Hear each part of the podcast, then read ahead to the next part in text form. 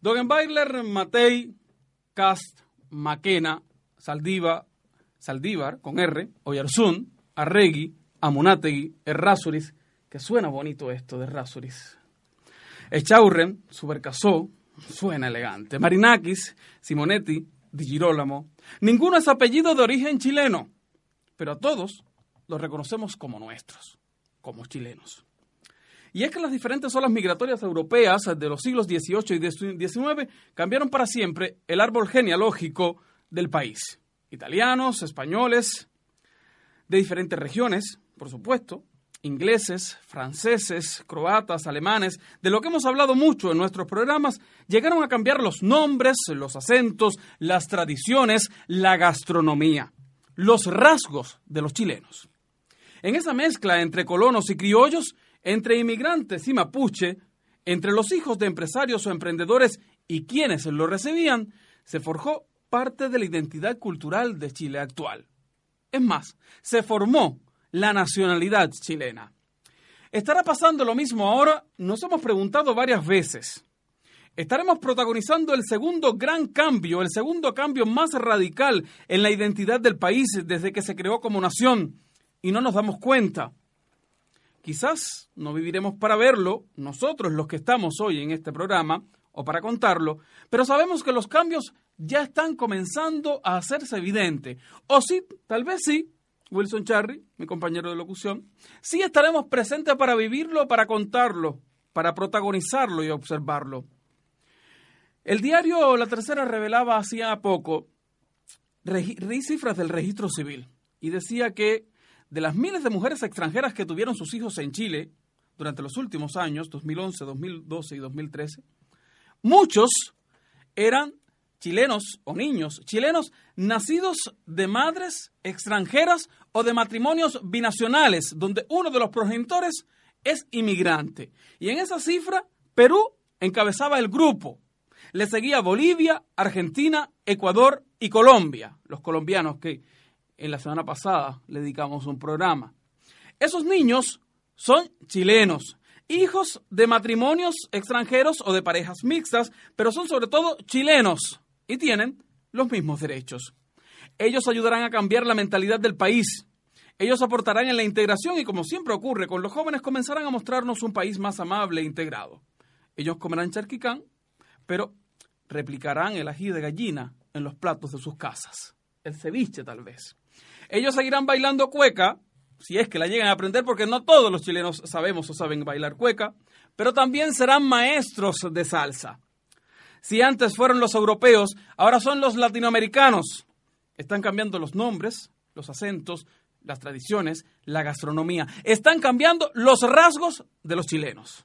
Y por primera vez en décadas y décadas, Chile tendrá necesariamente que retomar el orgullo por la piel morena, por la blanca, por la negra, para no dejar solos a los afrodescendientes del norte del país, de los cuales hemos hablado también, que llevan años dando la lucha, huérfanos de reconocimiento y de respeto por sus ancestros, porque en Chile sí hubo negros, porque este país está y siempre ha estado cambiando de color. El arco iris, las mariposas, el desierto florido, los frescos de la Capilla Sixtina, las teras de los pueblos autóctonos, el quetzal de Guatemala, el lapislázuli de Chile, el cerro de los siete colores de Argentina, la rana roja del Cauca colombiano, el pavo real, los carnavales de Barranquilla o Río de Janeiro, el show de Tropicana en La Habana, el escenario de un programa de radio. Las cosas hermosas de la vida siempre están a todo color.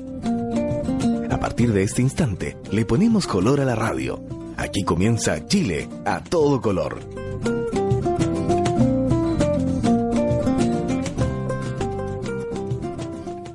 Comienza un capítulo más de Chile a todo color y por eso saludamos a esta hora a nuestra excelente producción, Jorge Rizik, que está del otro lado del vidrio, junto a Colombia también, el eh, Juan Vázquez y por supuesto a Juan Lizama. Y también saludamos a nuestro control master Gonzalo Aguirre. Y por supuesto, saludamos a todos los oyentes que cada semana nos escuchan para eh, hacer este programa Chile a todo color. Y por supuesto, saludamos a Álvaro Álvarez, mi compañero de mesa. ¿Qué tal Álvaro? Muy bien, ¿qué tal tu semana? Eh, bien, ¿Bien? Súper bien, Súper bien. bien. Contento. Ya, perfecto. Contento, con, con- con las pilas puestas después de que la semana pasada dedicamos el programa a, tu, a tus coterráneos. A, a mis coterranos, A los Colombia, colombianos. a los colombianos que ya. Mira, Jorge la- Rizzi cómo se ríe. Dedicamos el programa a los colombianos, Jorge Rizzi. ¿Por qué se reirá Jorge Rizzi? Pero sí, contento. Bueno, un refrán que quien solo se ríe de sus maldades se De acuerda. sus picardías y acuerdo. Aquí comienza Chile a todo color. Chile a todo color en las redes sociales. Escúchanos en tu computador, en tu tablet, en tu iPad, en tu smartphone. Descarga nuestros programas en formato podcast desde revistasur.cl y chileajeno.cl.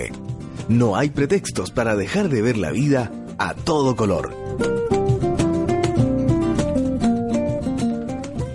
Y ya lo decíamos Álvaro, la semana pasada le hicimos un homenaje a Colombia a propósito de sus fiestas patrias, el 20 de julio, y por supuesto, si se lo hacemos a Colombia también hay que hacérselo entre otras naciones, pero no se nos puede quedar por fuera una de las naciones de inmigrantes eh, más importante y más Porque- porque andan de fiesta que también, es- ¿no? Que es Perú y porque andan de fiesta. Sí. ¿Cuántas fiestas, cuántos años de fiesta será?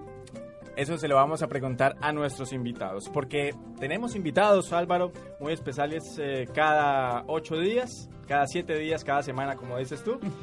Eh, invitados especiales en este mm, programa, un homenaje a Perú.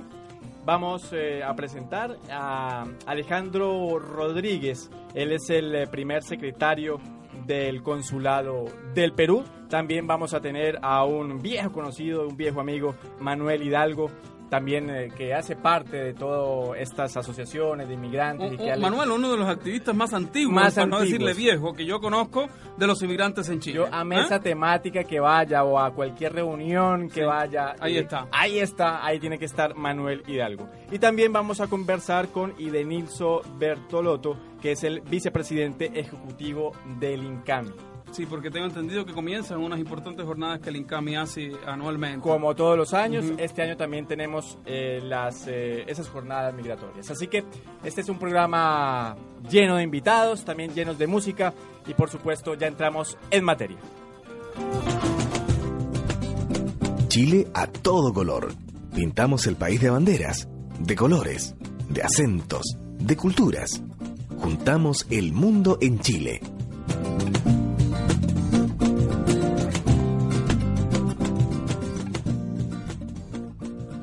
Y Chile es un país a todo color, porque según Álvaro, y mire, Álvaro Caballero, yo soy un caballero y también me llamo Álvaro, pero este es el director del grupo Net Global y representante de Prom Perú en Chile.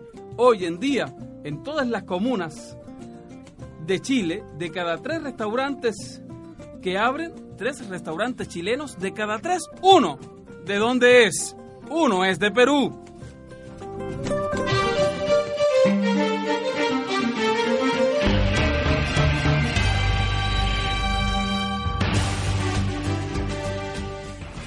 Y ya estamos en nuestra mesa de conversación con los invitados. El saludo, la bienvenida para Alejandro Rodríguez. Ya Wilson lo presentaba, el primer secretario del Consulado de Perú en nuestro país. Chile, en nuestro país, porque es el país que compartimos, es tanto de ellos, de nosotros, como de aquellos, aquellos. Y Manuel Hidalgo, inmigrante peruano, representante de organizaciones o de instituciones eh, que tienen que ver con la migración en Chile y, por supuesto, yo le decía, un activista importante de los derechos de los migrantes en el país. Bienvenidos. Hola, hola Álvaro, hola Wilson. ¿Cómo, ¿Cómo estás, Alejandro? gracias. ¿Cómo estás, don Miguel? Don Manuel, Manuel. tanto tiempo. Mucha, muy bien, gracias Álvaro, gracias Wilson por estar nuevamente aquí eh, en las ondas en un programa conducido por ustedes. ¿Qué es lo que más le gusta Comer. a? ¿Comer? Y escuchar Ah. música y bailar. ¿Eso es lo que más le gusta a usted, don Manuel? Eh, yo estoy convencido que los peruanos, probablemente cercano con los brasileños en Sudamérica y en Latinoamérica, es uno de los países eh, con más ah, aprecio por la fiesta comunitaria. Y esto desde las comunidades andinas, eh, pasando por las comunidades de nuestra selva peruana y obviamente por la costeña. Eh, en Perú normalmente se farrea, como dice la gente, o se va de jarana, eh, más de un día a la semana. Eh, esto es normal. eh, en Afe- mucha- afe- ¿Afecta la productividad del país, la economía? Eh, yo diría ciertamente que eh, entre jaranear y trabajar las prioridades en Perú son discutibles. Que, que es muy factible que la jarana tenga un lugar más destacado que en otras eh, sociedades. Yo creo que un representante diplomático no diría lo mismo, porque tiene que velar también por el desarrollo económico de la nación, ¿no? Ya. Bueno, mira, es para mí sorprendente lo que he trabajado en varios países, pero en el Perú es, curioso eh, levantar el teléfono, llamar a otra oficina a las 8 de la noche, 9 de la noche y levanta él el teléfono y dice aló, están ahí metidos en, la faena, metidos en, el trabajo. O sea que es un poco de contrastes extremos, eh, de un poco hacer todo con muchas ganas, eh, la mentalidad peruana. Y hablando de las pasadas fiestas peruanas, yo no me imagino esas fiestas con la, con la eh, gastronomía que tiene el Perú. Yo creo que se deleitan comiendo, ¿qué? ceviche, ya lo decía Alejandro extra micrófonos, que se deleitó comiendo chicharrón. ¿Cómo de chicharrón? Bueno, se, come, se come de todo por allá. Se come de todo. Hay comida de la costa, que es la que se conoce mucho en Santiago. Hay comida de la sierra que está empezando a llegar. Eh, muy conocida es eh, Cajamarca, el lugar donde varios peruanos llegan aquí. Arequipa, importante ciudad del sur, de la cual es nativo aquí. y una de las gastronomías que no ha llegado mucho es la arequipeña, en particular. Por ejemplo, hay dos o tres platos muy típicos de Arequipa que aquí no... ¿Cómo cuál es, Manuel? Ahí nos llama adobo. adobo. es básicamente una preparación en base a carne de cerdo, ya. que se remoja en vinagre, en, mm. ajo, en, en cebollas previamente y al día siguiente pues se come un, un, plato que es básicamente esta carne de cerdo adobada con previamente como digo con vinagre con ajo con eh, con cebolla y otras cosas y que un cocimiento y con chicha ¿ah? con chicha de ah, maíz. la chicha de maíz, correcto. Y queda un plato espectacular. Eh, normalmente se toma, se come de madrugada, además. ¿De madrugada? es de madrugada, es para ir a, ir a misa los domingos y después se pasa uno a tomarse Ya cuando yo invito a algunos amigos chilenos a comer porotos en la tarde o en la noche, ya me dicen, no, esto no es una comida para la noche. Imagínese un chileno comiendo carne de cerdo en la madrugada. Sí, y se acompaña inmediatamente después con un té, que llaman té piteado, que es un té con anís. Hay un anisado, es un trago de anís, ¿no? Pero, que llama pero, Álvaro, es muy famoso. Pero Álvaro, lo están diciendo eh, dos peruanos y, si lo dicen dos peruanos yo les creo. Porque, porque yo le tengo mil respeto, me le quito el sombrero por la comida peruana. Así que, bueno, eh, hay, hay, que decir también en aras de, de esto que estamos hablando que, Perú como país eh, tuvo hace algunos años una iniciativa súper importante, que es poner la marca Perú en el exterior. y, y, y, este, y este, este inicio de comenzar a internacionalizar la marca, la marca Perú, estas cositas que todo el mundo ve como rojitas, así como la P medio rara, eh, ha puesto en el exterior eh, cosas tan importantes como la gastronomía, que tal vez hace 20 años atrás la gastronomía peruana no tenía el mismo auge en el exterior que tiene hoy. Y yo creo que de alguna manera, no sé si ustedes comparten conmigo, tiene que ver con, con, esta campaña o esta política como país ha seguido la marca Perú. Sí, totalmente. Cuando llegó eh, una etapa de estabilización económica y de progreso material, digamos que previamente no habíamos eh, disfrutado, se vio efectivamente un auge de la imagen del Perú a través de la gastronomía. Ahí reconocemos la figura de Gastón Acurio, pero eh, también eh, eh, muchos otros esfuerzos realizados en varios ámbitos inversión. hemos abierto, en fin, las puertas a la inversión extranjera y ha habido desarrollo en varios ámbitos. Yo creo, yo creo que es muy cierto lo que dice Álvaro. Esa marca Perú eh, con ese auge económico que tuvo Perú. Mire, yo voy, a hacer una confesión. Yo tengo 35 años. Cuando tenía 11 años, eh, recién llegaba la televisión por cable a Colombia. 11 años, estamos hablando del año 91 más o menos. 90, 91. Y la imagen que teníamos en esa época del Perú era completamente diferente, además, porque a propósito de esa televisión por cable, llegó un programa de televisión que para mí es una catástrofe. Y fue una catástrofe. ¿Laura en América? Laura en América. y yo, yo muchos años... Yo, claro, yo muchos años de mi mm. infancia estuve, estuve cegado, estuve cegado. ¿Usted era fiel eh, televidente de Laura? No, pero no, pero, pero era, era lo que nos llegaba de Perú. No nos llegaba otra información del Perú. Además que no era solamente... Hombre, pero Laura estaba, eh, eh, era una figura exportable, estaba metida en, el tema de Fujimori, ¿no? Claro. Yo creo que salió salpicada con el escándalo de Fujimori. Estaba completamente eh, cegado yo y sumergido en mi completa ignorancia porque después de que fui a Perú, eh, fue, Está en México, fue una, una historia completamente diferente porque tuve la oportunidad de ya entrar Mm. en contacto con los peruanos reales y su cultura y obviamente fue un daño grandísimo que le hizo ese programa a la... a Mis la amigos cultura. colombianos me han hablado mucho de la pirubólica, que era la forma de ver eh, televisión en Cali, por lo menos, eh, en los años Sí, 90. en los años era 90. seguir eh, la televisión peruana. Bueno, la globalización trajo lo bueno y lo malo. Lo bueno y malo. Allí, Claro. y Ujú. no voy a hacer el comentario político, pero la verdad es que después del gobierno de Fujimori, Laura terminó con sus huesos en, en México, ¿no? Desde donde Claro. continuó su, su, su- Sí, su sí. producción. Vamos a continuar conversando de Perú y de Perú porque nuestros hermanos peruanos, los de allá y los de acá, han estado de fiesta y nosotros también la celebramos en Chile a todo color.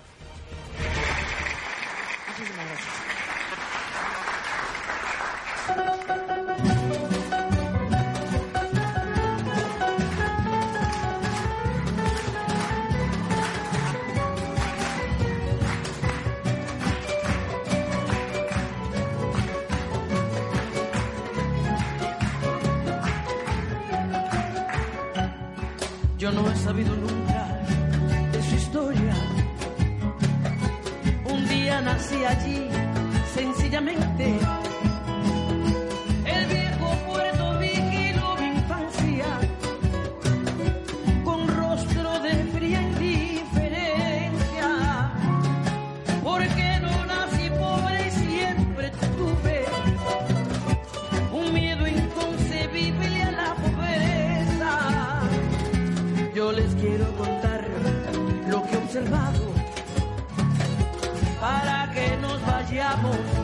siento.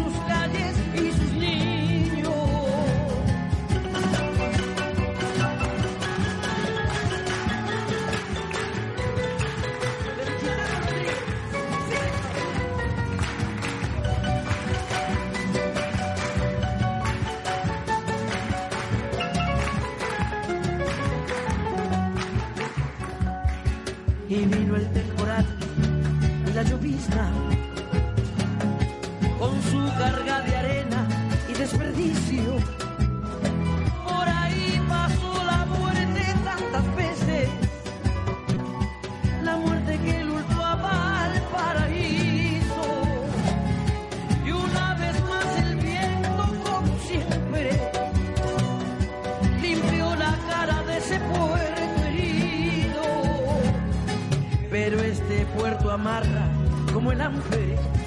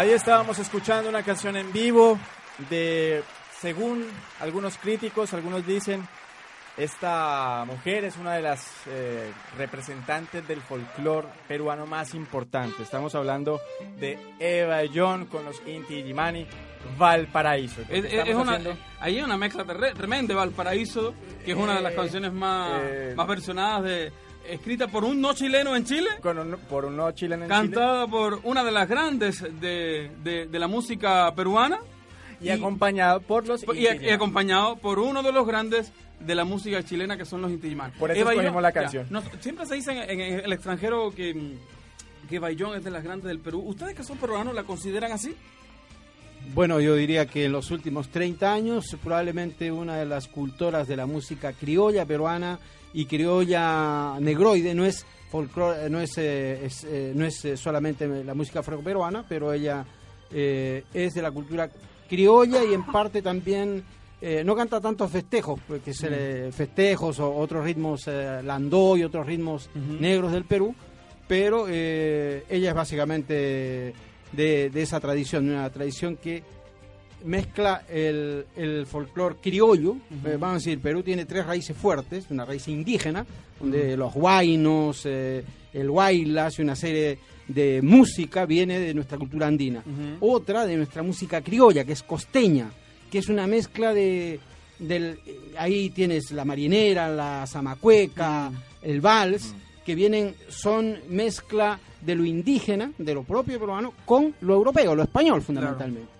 Y después tienes una cultura eh, afroperuana, que es de nuestros pueblos negros. Mm. Y podría haber una cuarta, que es un poco la, de nuestro, la música de nuestros pueblos amazónicos, que también tiene un poco su propia, su propia musicalidad. Él es Manuel Hidalgo, que es en peruano, radicado en Chile, muchos años en Chile y es uno de los representantes eh, de las instituciones de defensa de los derechos de los migrantes en el país, que nos acompaña hoy junto a Alejandro Rodríguez, que es el primer secretario del consulado de la hermana nación acá en el país, en Chile.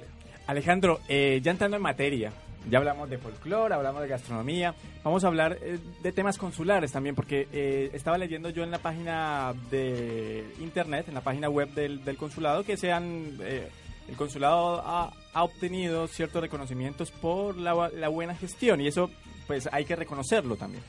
Pero, mm, volteando la torta, como decimos nosotros, eh, con la mano en el corazón, ¿qué le falta al consulado peruano para, para mejorar más su gestión? ¿Qué es lo que le falta desarrollar al consulado peruano? Bueno, mira, Wilson, siempre se, se habla de un, eh, una guía de progreso, eso, eso es lo que se busca. Mira, recuerda que eh, hemos tenido una oficina muy pequeña en un edificio hace pocos años. Luego pasamos a una casa.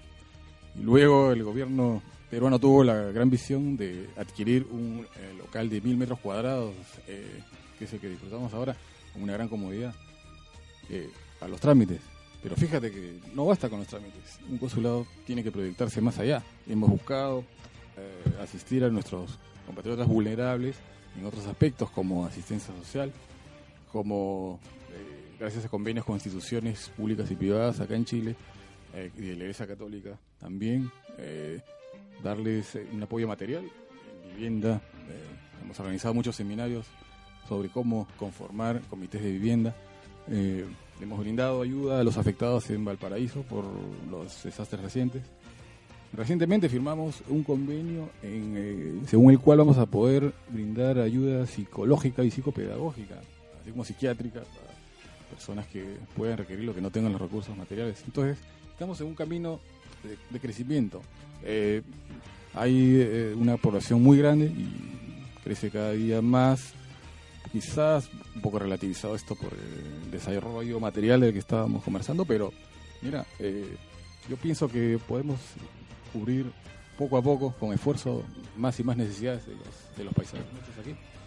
Alejandro, en la semana pasada cuando hacíamos un programa dedicado a Colombia, yo decía que la comunidad o la colonia colombiana residente en el país es la más estigmatizada quizás de las que existe, pero la más discriminada es la peruana.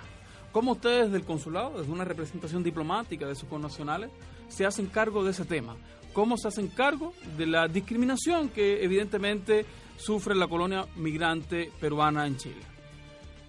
Mira, pero eh, de- debemos tener en cuenta que esta discriminación de, de la que tú hablas yo a veces siento que es un poco ideológica, ¿no? Un poco eh, eh, política, un poco filosófica. Digamos, claro, cuando uno conversa con una persona sobre qué es el peruano, qué es el chileno, qué es el colombiano, qué es eh, el argentino, etcétera, una persona tiene una idea hasta que conoce a la per- persona cara a cara, hasta que ve al ser humano. Entonces ahí uno ve a un trabajador, uno ve a un amigo, uno ve a un vecino. Sí. A mí me pasó mucho eh, escuchar historias cariñosas sobre, sobre peruanos a, a gente de Chile y de otros países acá en Santiago. Mm. Eh, se va el peruano, se vuelve a su tierra. Qué lástima. Escuché en el centro de Santiago. Hay que reunirnos con él, hay que buscarlo. Hay que ir a su casa a, a tomar con él. ¿Cómo se va a ir? Qué lástima. Era un peruano que re- retornaba a- al Perú. Historias como esas hay muchas. Yo pienso que esto de la discriminación muchas veces es un poco, un poco ideológico. Pero pesa todo y, y aterrizando tu pregunta, obviamente vemos con gran simpatía el sistema antidiscriminación que acá en Chile se viene implementando a raíz de una ley reciente. Y eso va a ser fantástico. Y eso tiene aristas del Estado a nivel municipal, a nivel escolar, a nivel laboral. Y eso va a ser muy bueno para todos nosotros. ¿Cuál es tu visión, Manuel, sobre el tema? Mira, yo creo que mm, esencialmente aquí hay dos, eh, dos problemas de fondo. Uno, una profunda ignorancia de nuestros pueblos respecto de la realidad, de la idiosincrasia, de la manera de ser, de la historia de nuestros, de nuestros, eh, de nuestros eh, pueblos vecinos, hermanos. Eh, nosotros con frecuencia, los chilenos desconocen profundamente al peruano y los peruanos también desconocemos profundamente a los chilenos. Eh, cuando llegamos aquí con frecuencia nos sorprenden muchas cosas porque es obviamente una manera de ser y vivir la vida distinta de la nuestra. Y, eh, y, y tienen eh, y nos cuesta un, ras- un, un tiempo a veces hasta un año por lo menos lograr darnos cuenta de cómo hacen los chistes de cómo de, de por qué dicen las cosas a medio decir eh, porque bueno uno tiene que conocer la historia de Chile para entender a los chilenos no es tan fácil. Y lo mismo pasa con con la sociedad de recepción, es decir, las chilenas, los chilenos, pues no entienden mucho eh, el bullicio de los peruanos para vivir eh, y de los colombianos, ni hablar, eh, O de los o, de los, o de los centroamericanos, ¿no? o caribeños, peor aún. Eh, entonces, eh, porque la, so- la manera de vivir la vida pues ha sido distinta y la historia ha sido distinta. Entonces, detrás de esto hay, por un lado, digo, un grado de ignorancia. Y ignorancia que obviamente se va superando solamente cuando, como dice Alejandro, bueno, va pasando el tiempo y tú te y tú convives con la persona, ya sea en el espacio del barrio, o ya sea en el espacio del trabajo, o del colegio, de la escuela, y tú te vas dando cuenta que más allá de las formas de vivir, de las formas de ser, eh, la persona en su fondo, en, en sus valores, en sus principios, pues tiene raíces comunes con las que en Chile puede haber. Es decir, por ejemplo, hay un alto aprecio, por ejemplo, por la verdadera amistad, hay un alto aprecio por la familia, hay un alto aprecio por la convivencia. Y entonces cuando se descubre esto, eh, entonces surge eh, un aprecio que, que no es inmediato. Eh, yo digo que, que uno se gane el corazón de las personas con que vive y que también uno sea conquistado en su corazón por las personas que, que recibe, Claro. pues es un proceso que normalmente eh, requiere su tiempo. De eso se trata la integración, que es un en- proceso mutuo. Y en este sentido yo tengo una confianza bastante elevada de que en la medida que van madurando estos procesos de, de migración, la gente se va residentando, la imagen eh, de la sociedad receptora respecto a los migrantes pues va cambiando. Y también va cambiando la del migrante, que después de un rato ustedes habrán visto en la televisión más de un migrante peruano o peruana que dice eh, que se sienten orgullosamente chilenos. Yo hace muchos años, por cierto, me declaro eh, peruano, chileno, argentino, porque son los tres países en que he vivido muchísimos años y, y- y cuya idiosincrasia pues me ha, me ha- me ha nutrido profundamente. Eh, Manuel, eh, vamos a hacer una, una pausa. Vamos a terminar con este bloque porque tenemos un invitado muy importante en Chile a todo color. Mira la vida de una manera distinta. Las cosas no son ni tan blancas ni tan negras. Las cosas son a todo color.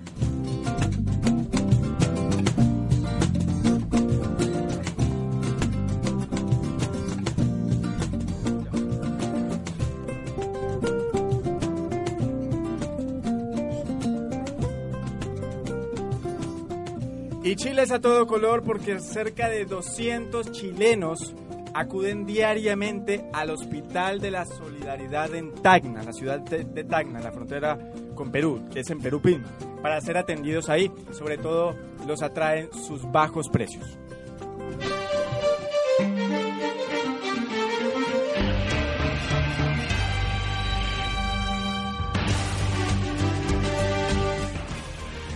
Estamos en Chile a todo color, siguen nuestros invitados acá peruanos, pero tenemos un teléfono a un amigo también de la casa, a un invitado. Nosotros le decíamos al inicio del programa que íbamos a conversar con Idenilso Bertolotto, que es el vicepresidente ejecutivo del INCAMI. Este apellido es como medio italiano, parece. Eh, sí, sí. Pero él no es italiano. Él no es italiano. Mm. Pues se lo vamos a preguntar también. Él es el representante, vicepresidente ejecutivo del Instituto Católico de Migraciones, INCAMI, una de las instituciones que más hace por los migrantes vulnerables, porque también hay que decirlo, entre los migrantes hay una población profesional que viene a buscarse su, su, vida de otra manera, pero también llegan, como ocurre con el tema de las migraciones, muchas personas que salen sin recursos de sus países para buscar mejores condiciones de vida y para cambiar las historias de ellos, de su familia y de sus hijos.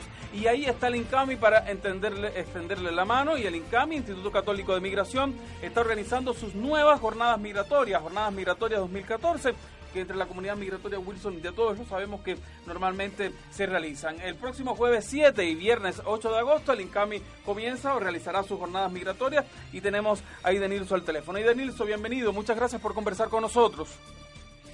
Mucha, mucho gusto a ustedes, es una, un agrado charlar y conversar con ustedes, a todos los que nos escuchan también, a este programa de ustedes, Chile a todo color. Y como me presentaban, bueno, eh, soy en realidad brasileño, eh, migrante también acá y muchos años eh, trabajando en esta temática. Para mí es un, gru- un gran, digamos, placer de, de- de poder, digamos, compartir con ustedes en este programa que muchos lo escuchan y lo aprecian también. Señor, Entonces, eh, como sí, señor Idenilson, eh, exactamente, concretamente, ¿qué son las jornadas migratorias para que la gente lo entienda claramente? sí, el, el Instituto Católico Chileno de Migración, el INCAMI, eh, juntamente con, con la Fundación Escalabrini y también la Red Internacional de Migración Scalabrini, ¿sí? con el patrocinio entonces de, de- del, Senado y de, de la Cancillería, juntamente también con, con la UIM y la, el ACNUR, eh, que patrocinan, digamos, esas jornadas. Eh, todos los años hacemos, ya es la décima sexta jornadas migratorias, y cada año eh, tiene un tema especial que se va desarrollando. En este caso, este año 2014 son los derechos de las personas migrantes y la gobernanza de las migraciones en Chile. Estas jornadas es una instancia permanente siempre de reflexión desde la de, de una organización como es el, el INCAMI, que es un espacio de reflexión ciudadana e institucional que ya tiene una, una larga trayectoria y una historia de debate, pero también de proposición en cuanto al debate a políticas migratorias. Y sobre todo este año también queremos, junto con los distintos actores, pueden también entrar en, por internet en la misma página del INCAMI y encontrar el programa, que eh, queremos eh, que la temática central que nos convoca sea, digamos, una propuesta desde la, de la nueva ley de, de migración que está en debate, pero que también son los desafíos centrales de la nueva administración del gobierno de la presidenta eh, Bachelet, como nosotros enfocamos el objetivo principal de, este, de, esta, de esas jornadas, plantea, digamos, la creación de un documento político ju- jurídico eh, sobre las migraciones. Todo eso para que sirva, digamos, también de, de, de, de- una base para una nueva, digamos, política y una nueva ley general de migraciones.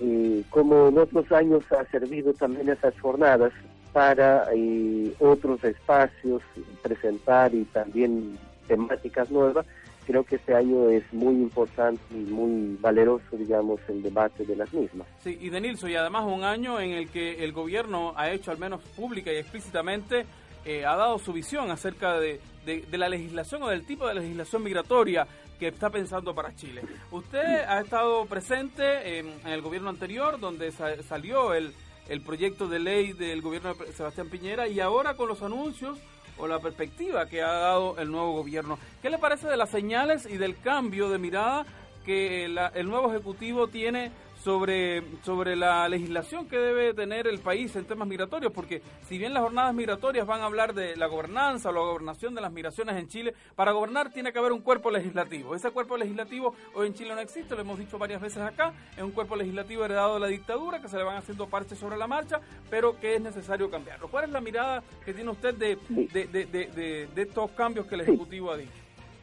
Primera, primeramente, cuando se habla de gobernanza no estamos hablando de una ley de inmigración. Ya, ok. Parece que eso es una, una, una, lo que decía, un marco jurídico, normativo que va a implementar, digamos. Cuando hablamos de una, de una gobernanza de las migraciones, digamos, todo lo que tiene que ver con, con, con, con la gestión, pero también la inclusión y la participación de actores, actores como, como instituciones de la sociedad, organizaciones de la sociedad civil, como otros sectores también que participan. Es un poco esa la dinámica en la participación. Pero nosotros creemos que estos espacios nos sirven para hablar, digamos, de una nueva política migratoria, pero una nueva gestión migratoria desde la perspectiva de los derechos de las personas migrantes. Y en ese sentido me parece que esta nueva gestión tiene ese desafío de ver que en, la administración es un paso importante lo que se ha anunciado, digamos, eh, eh, y declaración del, del subsecretario muy importante y avances creo que importantes en temas migratorios, pero eh, nos queda el gran desafío también de ir avanzando en lo que es realmente y lo que se piensa desde los derechos de las personas migrantes y la gobernanza de las migraciones en Chile.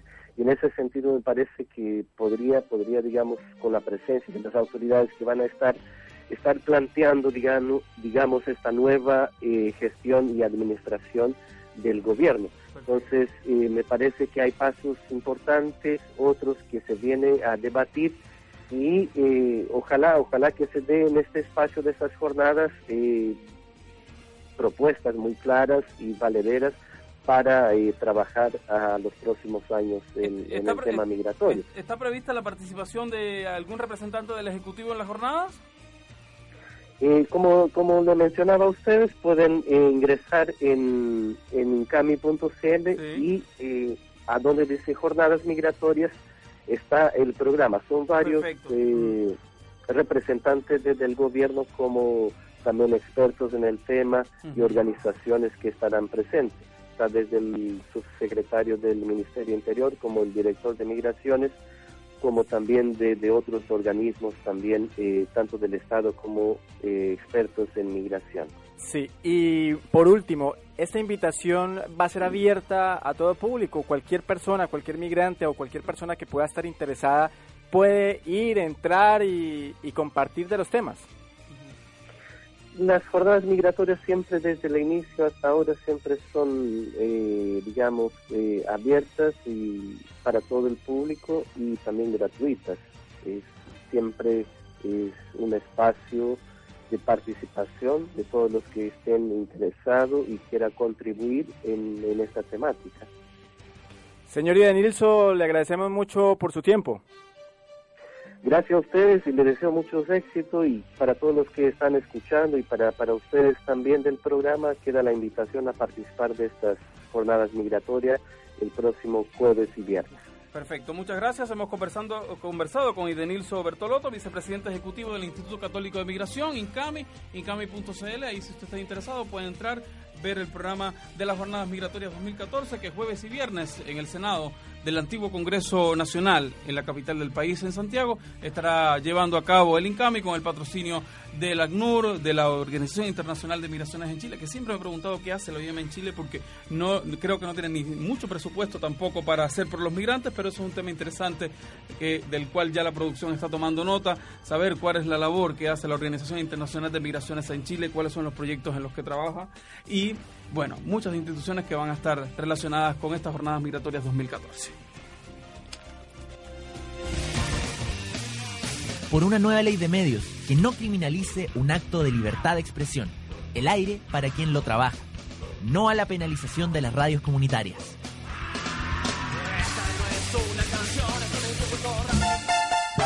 Las cintas que no viste y los grandes clásicos cinematográficos, tanto nacional como internacional, la encuentras en el Cine Club de la Cineteca de la Universidad de Chile. Películas que no tienen su espacio en el circuito de las salas comerciales. Entérate de la cartelera en cineclub.chile.cl. bailando y yo sigo tomando. Docencia, investigación y extensión, con sentido laico, pluralista y democrático. Somos la Universidad de Chile. Visita www.chile.cl.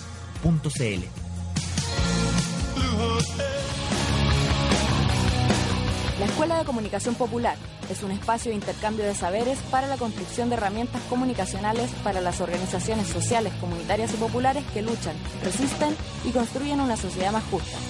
Visita spopular.cl y comunícate con nosotros.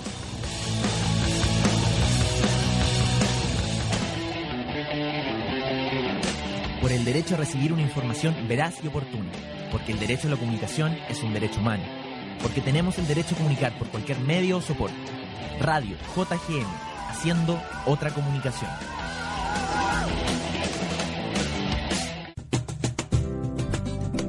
Continúa en Radio Juan Gómez Millas, Chile a todo color.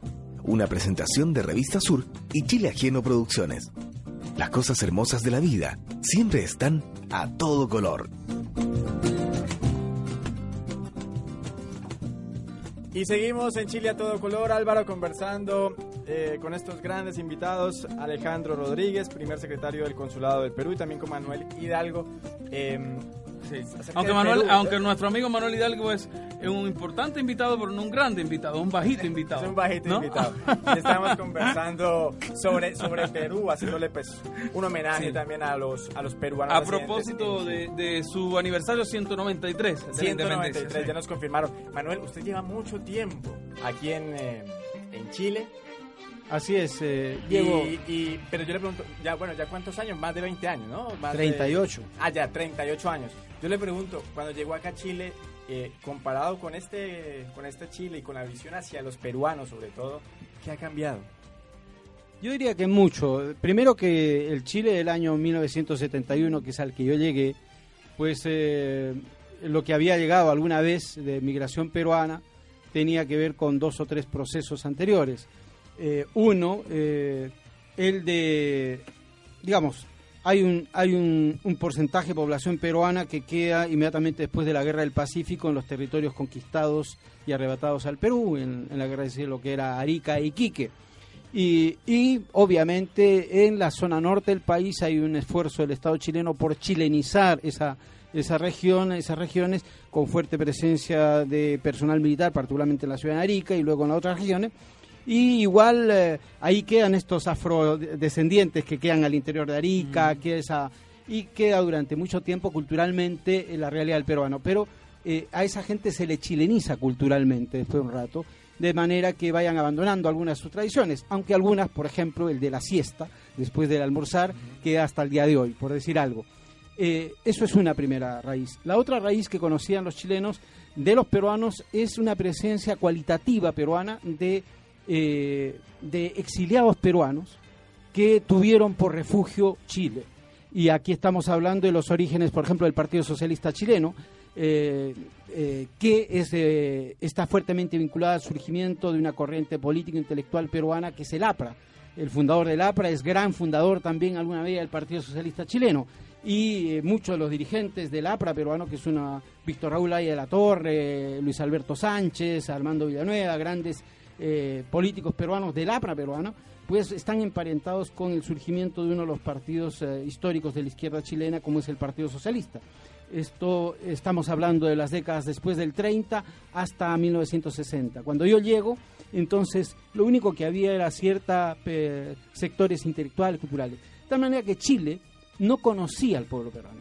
Por primera vez, Chile está teniendo una migración profundamente representativa, amplia, representativa del pueblo peruano, con el flujo de estos 206 mil peruanos que eh, el Departamento de Extranjería y Migración dice que hoy existirían en Chile. ¿En qué año llegó? ¿Es hasta 38 años hace cuánto? 1971, pero hubo un periodo allí Ya. entre los años 86 al 90 en que estuve en Que Argentina. también tuvo, estuvo becado por Pinochet usted. Eh, algo, de, algo de esto tiene que ver, efectivamente, Ya, ok, ya. producto de esta situación Oiga, viaje a don Argentina. Manuel, quiero hacer una pregunta a propósito de lo que habla usted y de, de la relación política que puede haber entre, entre la izquierda eh, eh, peruana y la izquierda chilena, aunque Sí, bueno, sí, sí. siempre ha habido mucha relación entre las izquierdas latinoamericanas.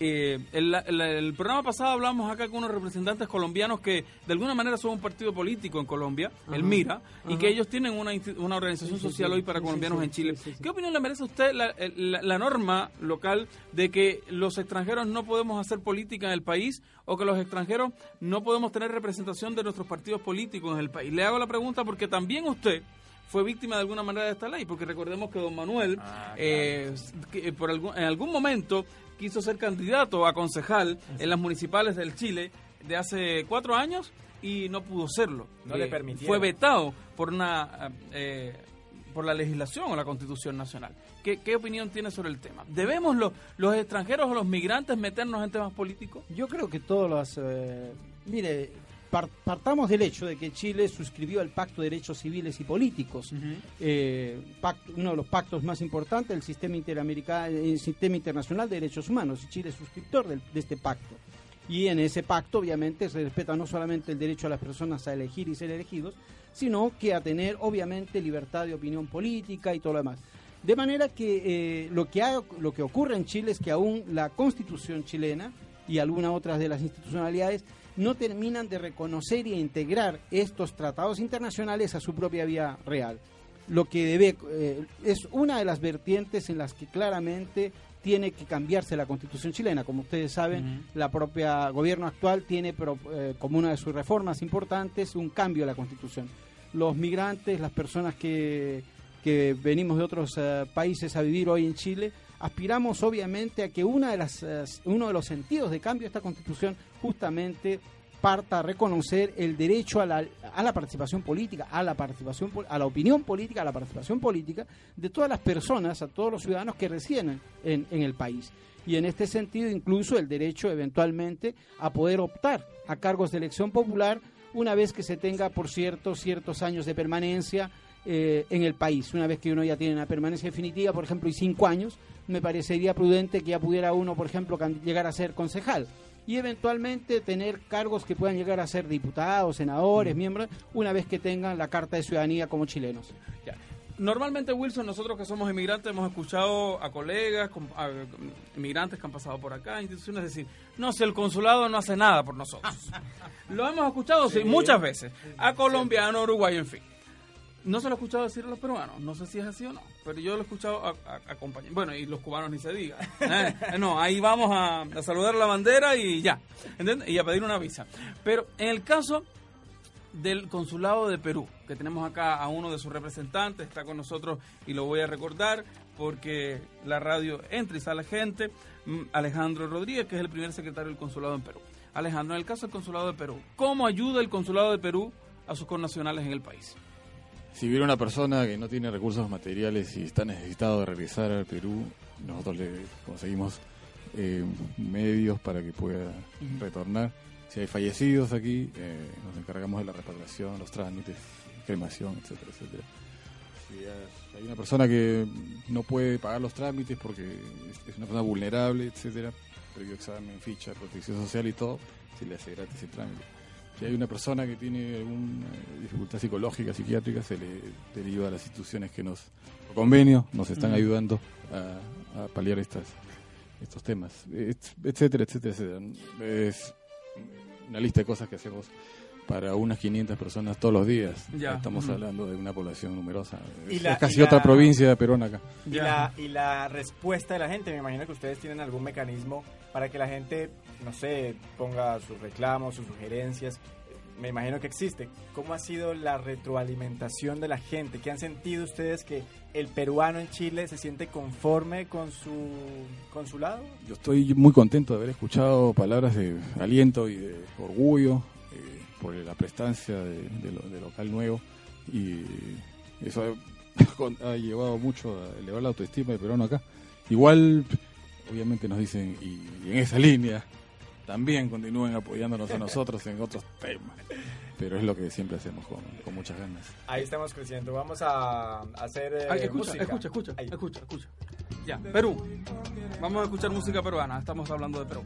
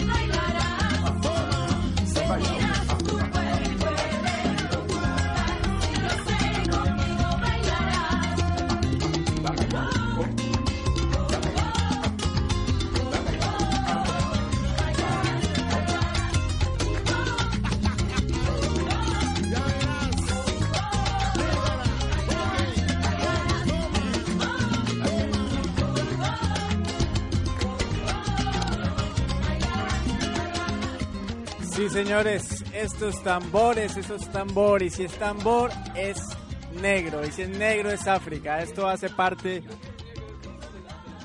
que nos estaba dando Manuel de la música criolla, de la folclórica, de la indígena, de la afrodescendiente. ¿Y esta cuál sería? Esto, claro, esto, esto lo hace Afroperuano. afroperuano. Y ah. precisamente lo hace una agrupación que se llama Perú Negro. Ah, ya. Es una asociación eh, cultural pues fundada hace muchos años, en el 1969 concretamente. Sí, y por, es, eh, por un padre del folclore negro peruano, como era. Nicomé de Santa Cruz y su hija, doña Victoria de Santa Cruz y qué sé yo. y que Es- murió y ahora lo heredaron sus hijos y sus hijos lo manejan.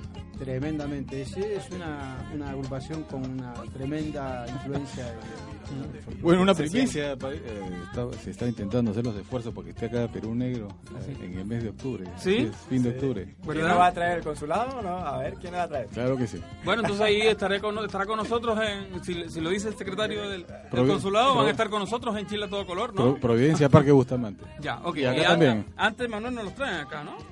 Esperemos que sí. Esperemos que sí. ya. Bueno, además que el Perú tiene una alta población eh, de afrodescendientes también, ¿no? Es una, junto con Colombia, sobre todo el norte del Perú. Mira, yo que- creo que la influencia más bien es cultural que, que- y cualitativa más que cuantitativa. Eh, eh, en eh, la población negra del Perú eh, existe fundamentalmente en la costa y te diría de cerca de Lima, de Ica, ¿no? Chincha, Nazca, hacia el norte, eh, Pisco, bueno, es el, ¿Existe una po- un lugar que se llama Pisco? Sí, Allá? sí, por Como cierto. Acá, acá en el Valle y del más, Elqui, Pisco. y, más aún, tengo que decirla, para los efectos de, que, de la cultura, la palabra pisco, igual que la palabra guagua o la palabra Mm. papa, pues son palabras de origen quechua. Sí. Pisco quiere decir pajarete. Ujú. Eh, por tan- y obviamente existe... eh, Bueno, pero ese la- pajarete está en discusión, si el pajarete es chileno o el pajarete es peruano. ¿De dónde es el pajarete? El Alejandro? pajarete es universal, señores. Pero el trago es peruano. Esto es Chile a todo color. La música del mundo en el sur del mundo. Estamos a todo color. Y Chile es a todo color porque así como los palestinos, los españoles y los italianos tienen equipos de fútbol en el país, pues los peruanos también cuentan con un equipo de fútbol. Eh, este equipo de fútbol se llama los Incas del Perú. Del y sur. debutó eh, Incas del Sur y debutó este año en la tercera división del fútbol chileno. Y se espera que a mediano, corto, mediano ¿Subamos plazo a segunda división? suba, suba a segunda división y por supuesto que llegue a las primeras ligas del fútbol chileno.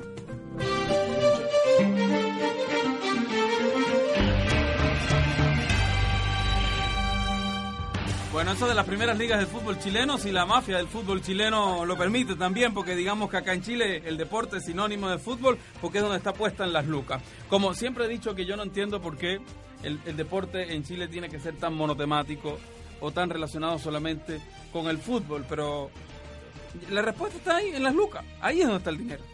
Lamentablemente. Lamenta- de hecho, eh, me había llegado un, co- un correo, lo voy a traer la, se- la semana próxima, se me olvidó, Chile ajeno, eh, y de un eh, medallista olímpico chileno en algo de gimnasia. No tiene dinero para ir a una olimpiada y nos pedía ayuda en términos de promoción para Increíble. ayudarlo a buscar el dinero. Entonces, aquí, bueno, la misma historia que ha tenido nuestro gimnasta nacional hasta hace un poco tiempo. Lo único que el último, uno de los últimos gobiernos lo usó como bandera de lucha y bueno, ahí está. eh, y gracias a su desempeño en las Olimpiadas, también ha podido salir un poco de gimnasia. Eh, el tenis, con la lucha que han dado los bolsillos de dos, de dos familias chilenas, lamentablemente. El, el- el deporte esperemos que, que no solamente la institucionalidad, porque yo no confío que pasar un, un servicio nacional de deporte a un ministerio nacional de deporte, si no cambia la mentalidad y no cambia la estructura, no creo que vaya a cambiar mucho tampoco el futuro del deporte en Chile. Se nos acabó la hora, Álvaro. ¿Sí? Sí. Y yo hablando de deporte. Y hablando de deporte, Sí. hablando de, de cultura peruana, de peruanos en Chile, del servicio de, mm, del consulado peruano en Chile. Y pues bueno, yo creo que quedan muchas cosas por hablar, sobre todo si estamos hablando de, peruanos? una de las colonias más importantes de inmigrantes Sí. en Chile. De los peruanos hay que hablar de muchas cosas. Yo le mando un saludo a Cecilia Gurmendi, una amiga nuestra peruana, también Claro. suyo, ¿eh? Eh, embajadora de la Mariner. Cecilia Gurmendi, ahí donde usted la ve, fue. em, ¿Cómo se llama este premio? Reina de la marinera. Reina de la Marinera. Claro que sí. Sí. Sí. Eh, claro, Exponente un, un exponente importante y es además dirigente de la Sociedad Chileno-Peruana, que es como una agrupación de los peruanos eh, de parejas binacionales o de familias binacionales en Perú, porque ahí tenemos mucho de qué hablar. Hay muchas instituciones, organizaciones peruanas en Chile, yo creo que podríamos hacer muchos programas sobre, sobre Chile. Este fue un uno más de muchos también que hemos hecho, Wilson. Eh, pero le agradecemos eh, sin lugar a dudas al consulado por habernos prestado a su primer secretario, a Con- con todo gusto. Alejandro Rodríguez. Alejandro, gracias por haber estado con nosotros. Gracias, muchachos. Eh, me imagino que ahí este sigue el consulado representando los intereses y ayudando a sus connacionales en el país. Y gracias también a Manuel, que es pronto va a ser un, un chileno más. Ah, Nos decía en off. Ah, nos Voy, decía. voy- voy a extender Nos decía le- en off. Mi, mi situación de eh, legal de Sí. peruano chileno. ser un nacional pero, peruano, Pero la chileno. verdad es que hasta que no consiga el pasaporte latinoamericano no voy a descansar. Solamente, solamente para información para nuestros oyentes y muy breve, por favor. Eh, ¿Para qué le sirve la nacionalidad chilena a un, a un extranjero? O sea, yo, si me quiero nacionalizar, ¿para qué me sirve? Muy breve. Si usted tiene permanencia definitiva, no hay mayor diferencia. La única diferencia, dos diferencias su- sustantivas interesantes. Una puede postular a cargos de representación política. Que Usted si- hubiera podido ser concejal hace cuatro años. siempre que tenga, según la ley, ahora cinco años nacionalizado. Yo espero que esto se restrinja simplemente a estar nacionalizado. Primera ventaja. Y segunda ventaja, más extensiva, por cierto, porque no todo el mundo aspira a cargos políticos, es, eh, es el hecho de que para la, eh, el gobierno de Chile ha conseguido para ciudadanos y ciudadanas pues mucho más acuerdos eh, para ingresar, por ejemplo, a países de Europa, Estados Unidos, eh, con mayor libertad O para. Álvaro. Álvaro para, la- Sí, yo me voy a para- nacionalizar para para- los efectos de tener una visa más Yo, me voy a nacionalizar para tener esa mentirita blanca de que los chilenos vamos a poder viajar a Estados Unidos sin visa. Saludamos. Que es una mentirita. Saludamos nuevamente, nuevamente a nuestra producción, Jorge Rizik, eh, Juan Vázquez eh, y Juan Lizama, que hacen una excelente producción. Lo mismo también eh, como Gonzalo Aguirre, que está en las perillas en el control master. Nos fue- volvemos a escuchar, Wilson, dentro de ocho días. Dentro de ocho días. Dentro de ocho días para Wilson y dentro de siete para mí. Él estará acá con Jorge Muy gusto verte, Manuel. Eh, Sí. Se están despidiendo nuestros invitados.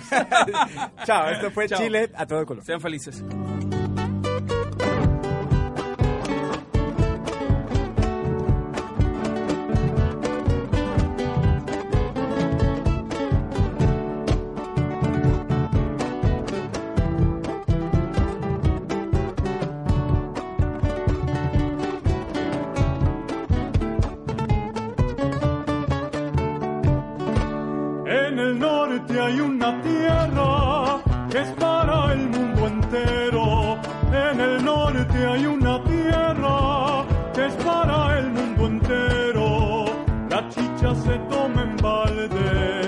Aquí se baila el tondero.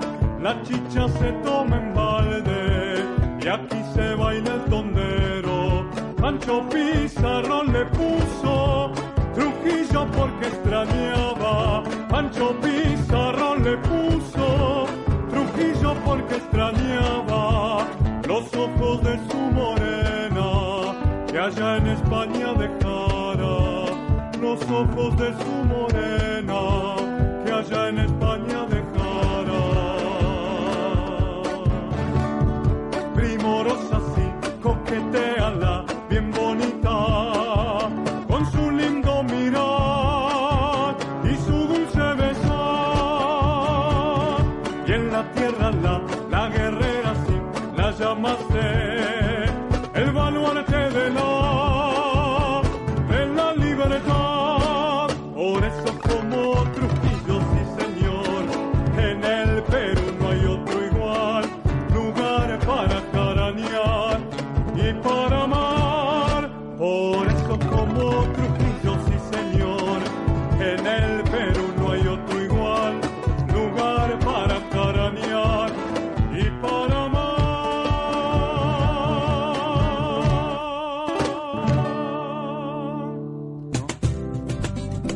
Aquí termina Chile a todo color, un programa de radio coproducido por revistasur.cl y Chile Ajeno Producciones. Recuerda que puedes compartir este capítulo a través de tus redes sociales. Encuéntranos en revistasur.cl y chileajeno.cl. Dentro de siete días volveremos a esta misma radio. Y recuerde, las cosas hermosas de la vida siempre están a todo color.